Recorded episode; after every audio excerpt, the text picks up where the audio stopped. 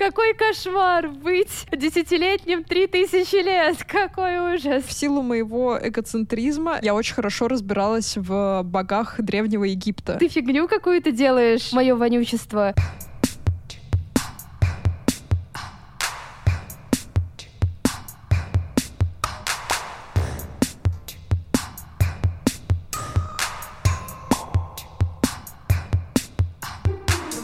Всем привет! С вами подкаст Поп Девишник и мы его ведущие Лена и Наташа. Здесь мы говорим о классных девчонках в поп-культуре. И этот выпуск мы посвящаем Клео Картер из мультсериала Тутенштейн. Выбрали мы эту героиню не случайно. Выбор сделали вы, наши подписчики, во время стрима про мультфильмы Jetix. Поэтому этот эпизод как раз, как и обещали, посвящен этой девчонке. Мы обсудим, кроме Древнего Египта, как вообще показана гиковость в сериале, как показана заинтересованность главной героини в Тутанхамонах, пирамидах и прочем. Мы выдвинем теории, почему вообще Клео продолжает общаться с Тутенштейном, с которым невозможно общаться долгое время. Обсудим тему взросления, как она показана в сериале, и поговорим про то, о ком нужно думать в первую очередь, когда вы в гостях, о себе или о людях, которых вы пригласили. Ну и прежде чем начать, напоминаем вам, что на нас можно подписаться во всех социальных сетях, о которых вы только знаете, и в запрещенных, и вне запрещенных. У нас есть телеграм-канал, у нас есть твиттер, у нас есть блог на Дзене, ютуб, в общем, правда, нас можно читать везде, общаться с нами можно везде, мы всегда только рады. И, конечно же, у нас есть платная подписка на Бусти, есть три варианта подписки,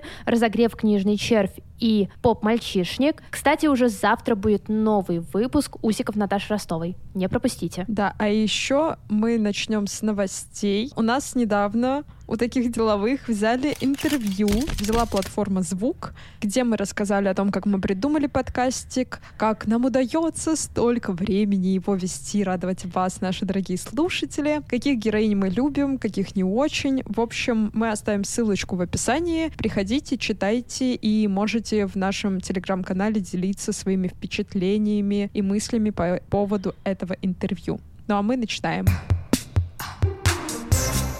Лена, рассказывай, как ты познакомилась с Клео Картер? Я очень много раз смотрела, пересматривала мультсериал Тутенштейн по СТС. По СТС же его показывали? Я смотрела по Джетиксу. Блин, мне кажется, по СТС его тоже показывали, потому что это что-то, что было в моем таком ежедневном рационе маленького ребенка, который возвращается со школы и такой, да, давайте мне контент. Мне тогда безумно нравилось, потому что это же был период, когда были страшно популярны вот всякие эти красивые книжки «Египет», «Греция», «Чародейство», «Пиратство». И они все были такие красивые, с конвертиками, в них постоянно что-то можно было найти. Честно, я понятия не имела, как работает Древний Египет, что такое Египет и что там происходило, но, понятное дело, у тебя там, ну, есть какой-то даже попкультурный бэкграунд в детстве, потому что ты смотрел, скорее всего, «Мумию», ты смотрел фильмы про как раз всякие древние божества или что-то что-то похожее. Но тут Эйнштейн говорил с тобой на одном языке, то есть там не было вот всяких этих взрослых отношений, фу. Там все было понятно, герои были очень яркими, мне очень нравился цвет в этом мультсериале, потому что он какой-то спокойный и не очень броский, как во многих мультсериалах. Потому что я не любила, допустим, какое-то утреннее диснеевское шоу с Микки Маусом, а тут Эйнштейна я смотрела вот именно вот в этом возрасте, когда ты еще можешь смотреть немножечко детские шоу, и они были прям прям броские. Я такая, да, я ребенок, но мне не нравятся яркие цвета настолько. И он был просто красивый, герои были смешные, там невероятно клевые диалоги. Я сейчас пересматривала, когда полтора сезона, всего там три сезона. Я просто кайфовала от того, что они реально тратили время на то, чтобы придумывать прикольные панчлайны своим героям. Mm-hmm. Это клево. Вот. А как ты впервые посмотрела мультсериал? Мне кажется, самое прикольное, раз мы уже говорим про фразочки, это то, как кот Луксор называет Тузенштейн. Да, мое вонючество. Да-да-да, мое безголовик. И мне кажется, лучше всего еще, знаешь, насколько прикольно и как необычно разговаривает кот, ты замечаешь в серии, я ее называю «Чумовая пятница», где Клео и Луксор меняются телами да, и голосами. И когда Клео начинает говорить «Ваше превосходительство» или там типа «Вот это честь пойти с вами в кино», ты понимаешь, насколько классно прописали кота и насколько насколько у него на самом деле прикольные фразочки, а не Да. просто он там болтает. Как я познакомилась? Я смотрела его по Джетиксу, и я его смотрела настолько часто, что, мне кажется, в том возрасте, а это примерно 4-5 класс был, я знала, мне кажется, некоторые серии просто наизусть. И, соответственно, из-за этого я очень хорошо разбиралась в богах Древнего Египта. И когда у нас был в школе в пятом классе тест по Древнему Египту, мне не надо было вообще ничего учить, кроме каких-нибудь дат, потому что я знала вообще все. Типа, как называют бога Амон-Ра, и можно ли его называть просто Ра. Это очень прикольно, потому что сериал, он не просто какой-то развлекательный. Ну, к сожалению, знания из э, мира чародеек я не могу применить вообще нигде. Мгм. А тут тебе еще параллельно очень аккуратно вкидывают историю, и плюс там же в каждой серии Тутенштейн встречается с какой-нибудь богиней или богом, или демоном. Да, да, да. У тебя 20 минут на то, чтобы усвоить. Типа, что этот чувак хочет. Да, а это очень просто запоминать, потому что бога или богиню в этом мультсериале буквально, ну, как бы отправляют в ситуацию, которую он контролирует, типа честность Мгм. или что-нибудь такое. Такой, йоу, вау, я просто сейчас не прикладывая никаких усилий это запомнил. Это очень клево. У меня на самом деле ровно так же, как у тебя, было не с Египтом, потому что Тутенштейна я, кажется, все-таки смотрела прям вот такое, знаешь, состояние ребенка, который, у, у них приключения, я не буду ничего запоминать. Но я страшно увлекалась Перси Джексоном, мне безумно Да, нравилась да. эта серия. У меня был просто идеальный тайминг, потому что ровно в период, когда я читала Перси Джексона, у меня было МХК, и мы проходили Древнюю Грецию. Господи, как я нейлила все тесты, все контрольные. Я просто, да я вам сейчас распишу, главное не уйти в сюжет Перси Джексона и написать, что там вот этот вот помогал Перси Джексону что-то делать. Но было великолепно, я обожаю такое. Да, мне кажется, вообще МХК чисто можно было затащить, только если ты знаешь поп-культуру, ты уже на 80% готов примерно к любой области. Потому что я помню, мы тоже проходили на МХК Древний Египет, и я такая, о, Мгм. Тутенштейн, ты еще не выветрился из моей головы, спасибо.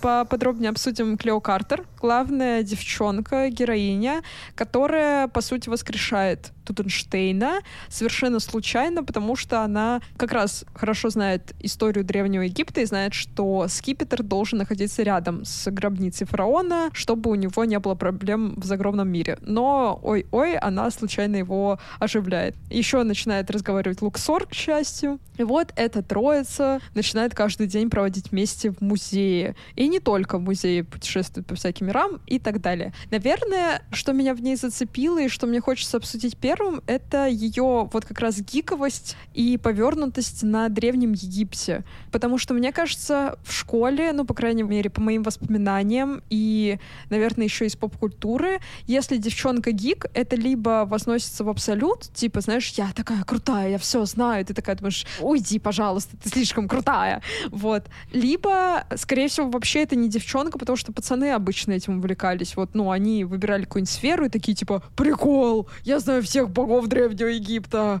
вот это я крутой. А девчонки такие, типа, чел, иди, пожалуйста, почитай энциклопедию дома. Я, наверное, в своей голове, когда сейчас пересматривала, скорее считывала Клео даже не как такой гиковский образ, а как скорее очень любознательный образ. Я прям ей реально сидела и завидовала. Завидовала тому, с какой радостью... Вот когда ты понимаешь, что человек настолько увлечен, что у, него нет выгорания, ничего нет. Он просто увлеченно... Молодая. Да, она молодая. Ей 14. Ей 12. Она старше Тутенштейна. Ему 10. Ему 3010 лет. Я буквально сегодня смотрела эпизод, в котором Тутенштейн Становится стариком. становится стариком, и он Я такой, тоже. типа, какой кошмар быть десятилетним три тысячи лет, какой ужас. Вот, короче, я считывала ее скорее как какой-то любознательный образ, потому что как раз гик это как будто бы Велма из Скуби-Ду, знаешь? Это вот как раз такой... Я не тип- согласна. Да? Давай. Короче, она просто, на мой взгляд, не интересуется всем подряд, потому что у нее же там проговаривается, что у нее отец был археологом, он погиб. И мне кажется, из-за этого как бы у нее, ну, частично есть такая любовь к Древнему Египту и вот этому всему. Плюс она слишком много времени проводит в музее. Понимаю, что у нее новый друг Мумия появился. Она как будто бы вообще сильно за пределы музея особо не выходит. И поэтому как будто бы она вот только в это погружена. Прикинь, в 12 лет она умеет читать всякие эти иероглифы. Да, древние Она тексты. хорошо разбирается, кто за что отвечает. Она знает, как вообще тут Эйнштейну решить почти все его проблемы. Мгм. Вряд ли она так разбирается к 12 годам во многих сферах, и вот она поэтому, наверное, для меня больше такой гик. Плюс еще, знаешь, показывает, что у нее есть какие-то друзья, там типа Наташа появляется в четвертой или в пятой только серии, и по сути ей только пацан еще нравится. Ну, как будто бы у нее нет вот этого общества, поэтому она как будто бы такая немножко, знаешь, типа, я буду целыми днями рассматривать иероглифы, прикол, прикол, прикол. И она работает в музее. Наверное, из-за того, что как раз у нее есть друзья, у нее есть типичные подростковые проблемы от как раз какой-то первой влюбленности до первого прыща или чего-то такого. Она у меня просто подросточек, да, очень увлеченный. Моментами, наверное, все-таки можно назвать ее гиканутой, потому что я не уверена, что я чем-то настолько сильно увлекалась в детстве. Я смотрела Вот. много сериалов, я много читала, но это вот были какие-то общие интересы, а тут она выбрала так рано какую-то тему, которая ей страшно интересна. Это круто. Но она как будто бы держит вот этот баланс. На самом-то деле, буквально есть эпизод про сепарацию Клео и Тутенштейна, потому что Тутенштейн такой привык к тому, что она постоянно к нему приходит, и она такая, ну, сори, мне нужно за мамонтом следить, чтобы сделать там всякие штуки. И Тутенштейн начинает просто строить из себя такого, я сейчас сделаю все, чтобы вернуть ее назад. Вот, и она ему спокойно, правильными словами объясняет, что, чувак, мы друзья, но вот иногда мне хочется там своими делами позаниматься, но я тебя все равно очень сильно люблю. Она как будто бы для меня вот, ну, какой-то, не то чтобы идеальный подросток, а вот типа такой здоровый, классный подросток, у которого все клево. И поэтому мне за ней страшно интересно наблюдать. Потому что я прям реально сижу и думаю, что вот мне 26, я бы хотела чем-то увлекаться так же сильно, как и она. Наверное, да, но я вот сейчас задумалась вообще,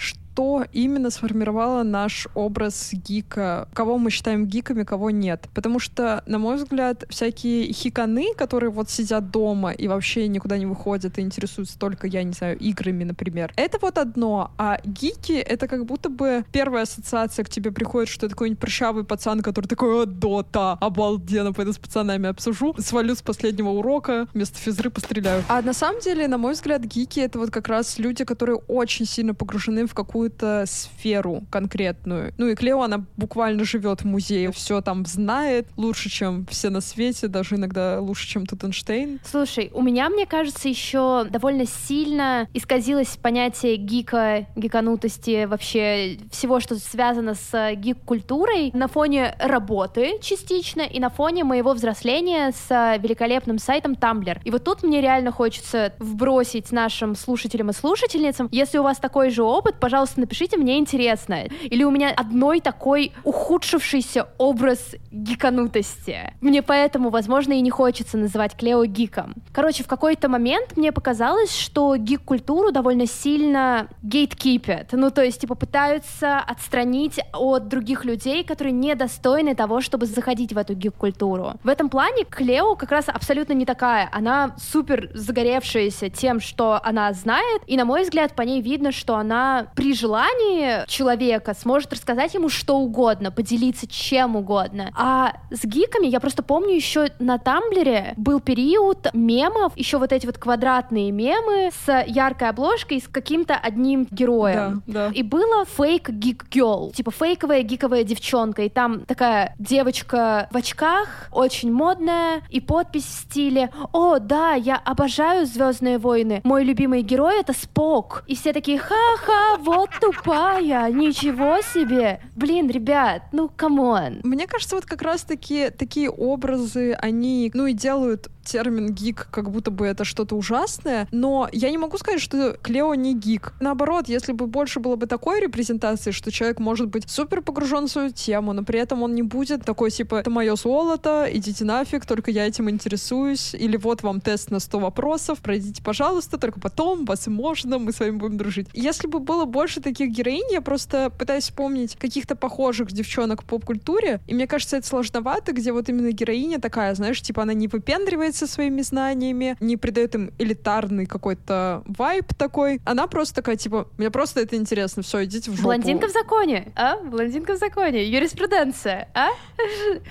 Но это немножко я бы в другую часть бы отнесла. Ну, начиналось все как история, что она учится ради мужика, но в итоге-то ради себя. Ну, это другой вайб. Это другой, потом обсудим, ладно. Ладно, Блондинка в законе не сегодня. Гик она или нет, решайте каждый для себя сам. Я считаю, что нам надо больше таких гиков, тогда жизнь станет чуточку проще. Еще одна сцена, которую мы не можем не обсудить. В силу моего эгоцентризма, это серия с Наташей, где Тутенштейн влюбляется в Наташу. Наташа! И посвящает ей песню. Я записала Наташа это в кружке. К счастью, поэтому мне не пришлось ее смотреть повторно, и я просто перемотала этот э, кошмар. Эта серия, понятно, что она сделана, чтобы показать, что типа насильно мил не будешь, и вот это все нельзя никого приворожить. Но на мой взгляд, она еще поднимает такую часть, когда у кого-то из твоих друзей начинаются какие-то проблемы в личной жизни. В общем, когда ты понимаешь, что человек сам немножко виноват в том, что у него проблемы в личной жизни. Он соглашается на какую-то явно плохую историю, или он продолжает какую-то плохую историю, или он просто хочет покуролесить. И вот в эти моменты очень часто бывает так, что друзьям надо разгребать какую-то твою хрень. То есть друзья должны тебя как-то поддерживать, успокаивать, и такой, о, прикольно, вот это вот карусель, вот это приколдесно, друзья. И у меня такой же вайб был по отношению к тому, как Клео разгребала какие-то штуки за Тутенштейном, типа он там, Наташа, Наташа, моя императрица, кажется, он ее назвал. Она такая, так, сними украшение, это дорогой экспонат, пожалуйста. Мне в этом эпизоде довольно сильно понравился момент, где Тутенштейн впервые понимает, что как бы на обожании к себе ты не вывезешь отношения все. И такой, ну, может, поиграем? Или, там, не знаю, сходим погулять? Она такая, нет, я буду наблюдать за тобой, за тем, какой ты красивый, мой император. Мне кажется, это достаточно взрослая мысль для такого сериала. Для десятилетнего, 3010-летнего мальчика. Для нас, которые смотрели это в возрасте там 10-12 лет, понять, что чувак или девчонка, которая тебе нравится, должна нравиться не только внешне, к этому надо время, чтобы прийти. Я помню, у меня была установка в 12 лет, что если парень, который мне нравится, не болеет за футбольную команду, за которую я болею, а я болела за нее, потому что болел мой батя, Так. то тогда как бы мы слишком разные, мы не можем быть Монтеки вместе. и Капулетти. Просто они не Да. могут быть вместе, потому что ее батя болеет за ЦСКА, а, а его батя болеет за Спартак, да. И я это рассказала маме, когда я собирала аргументы, почему я не хочу с ним встречаться. Я говорю, мам, представляешь, он еще и не болеет за вот эту команду. Она такая, Наташ, интересы могут различаться. И я такая... «Хм, Буду думать об этом ближайшие три тысячи лет. Слишком прогрессивная идея, даже не знаю. Ну, слушай, я вот сейчас, ну, как бы столкнулась вот с тем, что интересы могут различаться, потому что мой муж обожает Оксимирона, он иноагент, а я обожаю Тейлор Свифт. Как бы вроде бы проблем никаких нет, но Они еще не выпустили фит, поэтому вам нечего обсуждать. Фит-то нет, а вот э, кто-то замэшапил трек Оксимирона под песню Bad Blood Тейлор Свифт, и когда я услышала, я такая, моя вселенная схлопнулась, я больше никогда не смогу слушать обоих. Нет, на самом деле обоих буду слушать. Сложно. Да, вот если бы я Тутенштейна пораньше пересмотрела, я бы вспомнила лучший урок о том, что, ну, некоторым нравится Оксимирон, а некоторым Тейлор Свифт.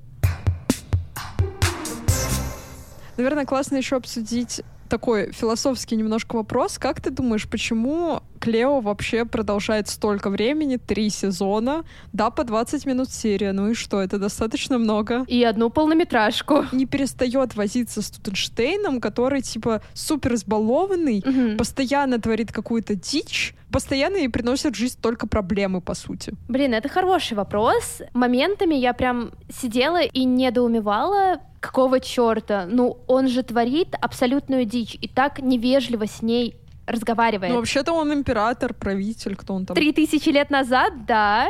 Мне кажется, что довольно важная часть этого мультсериала — это то, что, несмотря на то, что в каждом эпизоде у нас есть отдельный сюжет с приключениями, там есть какая-то линейность, линейность в развитии Тутенштейна. То есть Тутенштейн, он меняется, он довольно сильно меняется. В первом сезоне мы наблюдаем за тем, как он творит всякую ерунду. Клео просто, по сути, бегает э, за ним, чтобы максимально никто не заметил то, что он натворил. Но при этом во втором сезоне, вот то, что я заметила, появляется больше каких-то эмпатичных признаков Тутенштейна. Да, да. Он переживает, когда она болеет. Он он переживает, когда она с ним мало времени проводит. Ты видишь дружбу, и ты понимаешь, что она не односторонняя, что им правда классно в компании друг с другом. Для Клео это возможность буквально перемещаться в другие миры, причем совершенно рандомно. Да, вот мы тут в мире, где есть два огромных великана, посмотри, вау. Для нее это возможность встретиться с богинями и богами, про которых она читала в учебниках. Но при этом на дружбу с Тутенштейном она соглашается не из каких-то типа меркантильных целей, чтобы удовлетворить свое любопытство, свою гиканутость, что угодно,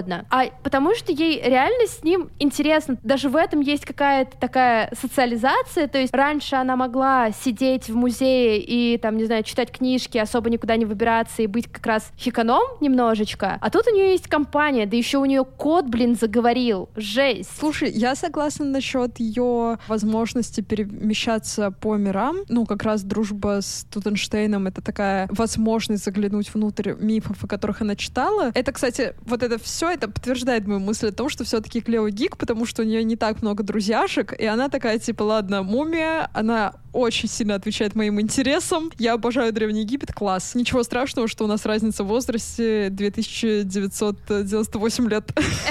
А с другой стороны, я заметила вообще, что их отношения очень напоминают такой троп, как был в Питер Пенне, где вот как раз у нас есть мальчик, который никогда не взрослеет, он может чему-то научиться, но в целом он вот как был ребенком, там останется. Под звездочкой эпизод, где Тутенштейн становится стариком. И есть девчонка, которая берет на себя такую около опекунскую, что ли, материнскую функцию. Материнскую, да. И параллельно с этим она взрослеет. Мне очень нравится момент, знаешь, серия, где она ему устраивает вечеринку в честь его... Годовщина караване. Коронации. Она ему устраивает вечеринку. Он делает хрень случайно, как обычно. Они с э, котом и тут все разруливают. Он приходит обратно. Она говорит, где вы были? Он такой, типа, да ничего, вот, главное, жезл принесли. И что говорит эта безумно мудрая девушка? Она такая, я не знаю, каким способом вы это сделали, но большое спасибо. Жесть! Она, типа, не стала их отчитывать, она не сказала, какого хрена происходит. Она просто, как самая мудрая женщина на свете, сказала, мне похер, как вы это сделали, вы все пофиксили. Вот это уровень доверия. Я, да. я была в шоке. Ну да, и это же эпизод из второго сезона как раз. И в первом сезоне ты не можешь представить себе, что у них может быть такая коммуникация. Короче, у меня есть ощущение, что в первом сезоне Клео была скорее вот как раз такой материнской фигурой для Тутенштейна. Во втором сезоне она больше стала такой старшей сестрой, которая тебя немножечко наставляет. Не знаю, мне просто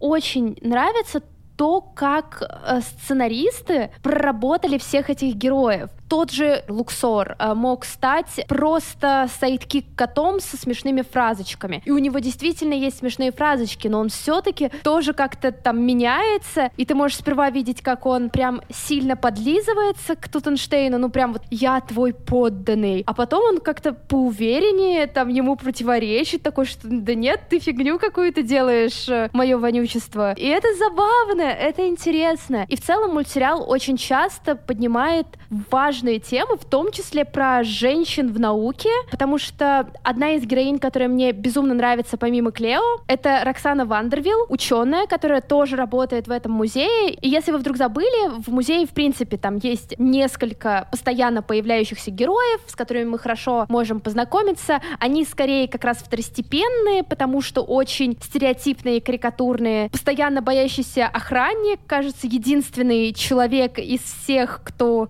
есть в музее, кто видел всех страшных существ, которые появлялись в этом музее, но ему никто не верит, он просто трусливый. И в том числе профессор главный музея — это Гораций Бадхити. И для меня это прям идеальный образ чувака в любой сфере, который уверен, что он самый крутой самый важный, самый классный. И поэтому Роксана в противовес ощущается как такая классная женщина, которая делает свою работу и получает за то, что она делает реальную какое-то почтение, то есть там приходят репортеры посмотреть, как она привезла из Сибири мамонта. У меня прям, когда я смотрела, было ощущение, что для Клео очень классно видеть Роксану как постоянного персонажа как бы в ее жизни, который показывает, куда может двигаться ее карьера. Согласна, но я бы не стала отрицать профессора. Я знаю, что он достаточно бесячий тип. Там же очень часто вот мы слышим про то, что надо привлекать к музею внимание, надо побольше посетителей. И мне кажется, вот именно пиарщиком, пусть не всегда удачным, но все-таки выступает не Роксана, а вот этот вот противный профессор, который такой, так, нам надо что-нибудь придумать. И Клео такая, давайте поставим вот этот вот э, макет. И он такой, да, Клео, классная идея. Он часто что-то себе приватизирует, согласна, плохое качество, но в целом он постоянно пытается хоть как-то привлечь внимание. Ты помнишь моменты? Их было несколько за э, всего Тутенштейна, где к нему приносят постер какого-то мероприятия, и он такой, ну, выглядит симпатично, но с моим лицом было бы лучше. Он как будто бы пиарит не к музею, а к своей личности, что он такой крутой. И на самом деле куча идей, которые произошли не из-за него, привели в музей больше народу, чем он. Поэтому он для меня просто безумно бесячий тип, которому хочется врезать. Не знаю, мне кажется, все-таки, во-первых, не все старания напрасны, а во-вторых, наверное, для меня это еще, знаешь, почему важный персонаж. Иногда трактуют всякие сериалы про подростков, которые видят какие-то странные миры, странных существ, что это как будто бы, возможно, фантазия героини или еще что-то. И мне кажется, эта теория относительно Тутенштейна разрушается как раз не благодаря охраннику, который трусливый, который часто звонит на горячую линию поддержки, типа мне кто-то привиделся, который тоже можно его спихнуть на то, что ему привиделось. А вот профессор, который вроде бы как раз-таки не увлечен древними Египтом, чтобы в Да, это да, верить. да. Он не боится всего на свете. Он просто сосредоточен на себе. И вот когда с ним происходит какая-то дичь, он кого-то видит, у него там меняется цвет волос или еще что-то, ты можешь понять, что нам преподносят ожившего Тутенштейна как что-то реальное в этом мире, а не просто вымысел Клео. Согласна, но все еще остаюсь при своем мнении. Роксана мне нравится намного больше, и мне кажется, наблюдать за такой героиней в детстве, я, к сожалению, совсем не помню ее как раз из детства, как будто бы я следила именно за Клео и Тутенштейном, но сейчас смотреть и осознавать, что в 2003 году этот мультсериал выходил, и была такая классная женщина на экране в анимационном сериале, это здорово, это прям очень здорово.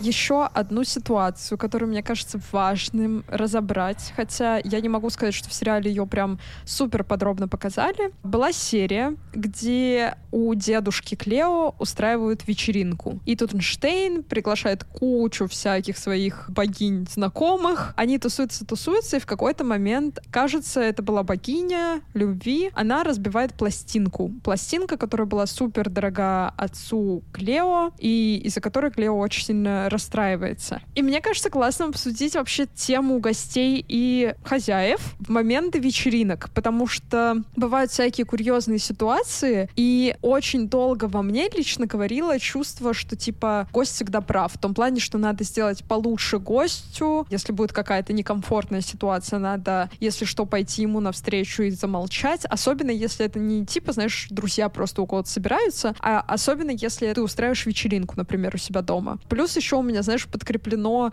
детскими воспоминаниями о том, как мы надраиваем всю квартиру, потому что к маме придут подружки на какой-то мини-праздник. И я такая, о боже мой, вот это, конечно, высокопоставленные женщины, раз ради них я драю туалет. Что ты по этому поводу думаешь? На самом деле сложно сказать, потому что когда я жила в Королеве, я прям очень редко устраивала у себя вечеринки. И если это были вечеринки, то какие-то, ну если не спокойные, то как будто бы контролируемые. Они были тихие, с просмотром фильмов. И, наверное, самая большая вечеринка, которая была у меня в королевской квартире, была на свадьбу. Тогда Я прям, ну, забила на все, и потом через неделю встретилась с соседкой, и она сказала, что «Ой, а у вас там что-то так громко все было». Я такая «Да, у меня была свадьба». И у нее просто все вопросы отпали. Она такая «А, ну, моя хорошая, да без проблем». В плане, наверное, моего ощущения как гостя на вечеринке, у меня всегда есть такая штука, такой загон, что я прям очень много ответственности на себя беру. Что если я разобью что-то, я прям переживаю. Если я сильно напьюсь и мне станет плохо, и мне вот нужно будет прилечь или надолго засесть в ванную, то я выйду просто, вот знаешь, вот этот вот walk of shame. Походка максимально стыдная, ты не смотришь никому в глаза, хотя осознаешь, что очень многие люди на вечеринке тоже через это сейчас проходят. Или уже прошли. И вроде бы не нужно стесняться, но ты думаешь, блин, это я столько дискомфорта всем доставил, какой кошмар, какой ужас. Сейчас в Тбилиси у меня есть правило на вечеринках, что я всегда беру, я знаю, что это не экологично, будет очень глупо, что этот выпуск выйдет сразу после нашего эко-эпизода, но я беру одноразовые стаканчики, чтобы никто не разбил Ой. мои бокалы. Вот где шейм на самом нет, деле. Нет, нет, тут есть э, довольно очевидная причина всех этих действий. На самом деле все эти бокалы это не мои бокалы, а бокалы хозяйки. Если кто-то случайно разобьет, то, ну, как бы платить мне, платить много, потому что, разумеется, кроме пьяных гостей на вечеринке, есть еще кошка Муся, которая обожает скидывать все это. Наверное, просто я как будто бы никогда не была прям на очень тусовой вечеринке, где прям разгром. Потому что у меня есть друзья, знакомые, которые рассказывали, что там и двери выбивали, и что-то разбивали. И я такая, да нет, у нас все очень челово, максимум это слишком громко включили песню Валерия Меладзе. Со всеми бывало. Блин, у меня в школе были случаи, когда мне один раз пацаны на моей даче сломали стул, один раз поломали папину беседку чуть-чуть. Как-то на вписке у подружки прожгли маленький ковер, который вязала ее бабушка, такой, знаешь, настольный. И я просто вообще не понимаю, как в таких ситуациях себя вести. Просто у меня тут недавно была ситуация, когда гости приехали, они знали, что у нас нет спальных мест, но все равно задержались до поздна. И вот в таких ситуациях я не понимаю, как себя вести. Типа у них не было возможности вызвать такси. Это было не в Москве, где ты круглосуточно можешь это делать. Это было в более глухом регионе, скажем так. Мой стыдливый образ хозяина говорил мне о том, что надо уступить кровать. Мой образ какого-то рационального человека, который произнес, чуваки, у нас нет места для гостей на ночь, говорит мне о том, что ничего уступать не надо. Мгм. И вот в таких ситуациях я не понимаю, типа, как правильно поступать. Брать на себя роль хозяйки до конца или не снимать с людей их э, ответственность за их жизнь. Я думаю, точно второй вариант. У меня есть классическая фраза, которую я произношу на любой вечеринке вот здесь, в Тбилиси, потому что у нас тоже бывают часто гости, которые, ну, либо задерживаются, либо прям вот до поздней ночи сидят у нас. И стандартная моя фраза, что я, наверное, спать. Я очень хочу спать. И если Макс, мой муж, тоже как бы понимает, что гостю пора уходить,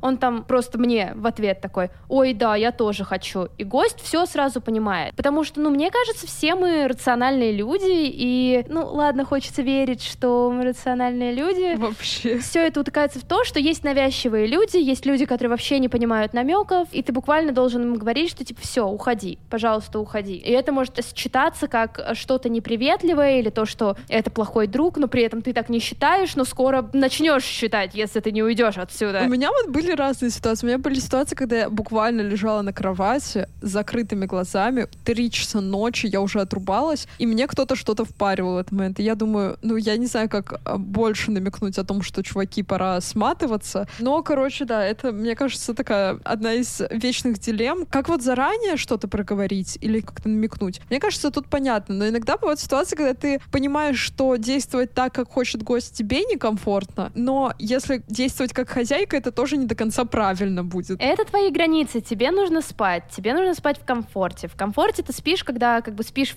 в доме, где ты точно знаешь, сколько находится человек. И типа, если люди предупреждают, что я хочу переночевать, есть ли место, и место есть, то все окей. Если, ну, как бы нет, то, друзья, гостеприимство закончилось. До свидания, до следующей встречи. Значит, Клео не зря при всех расстроилась о том, что сломали ее любимую пластинку. Богини Древнего Египта были пристыжены тем, что они разрушили реликвию дома Картеров.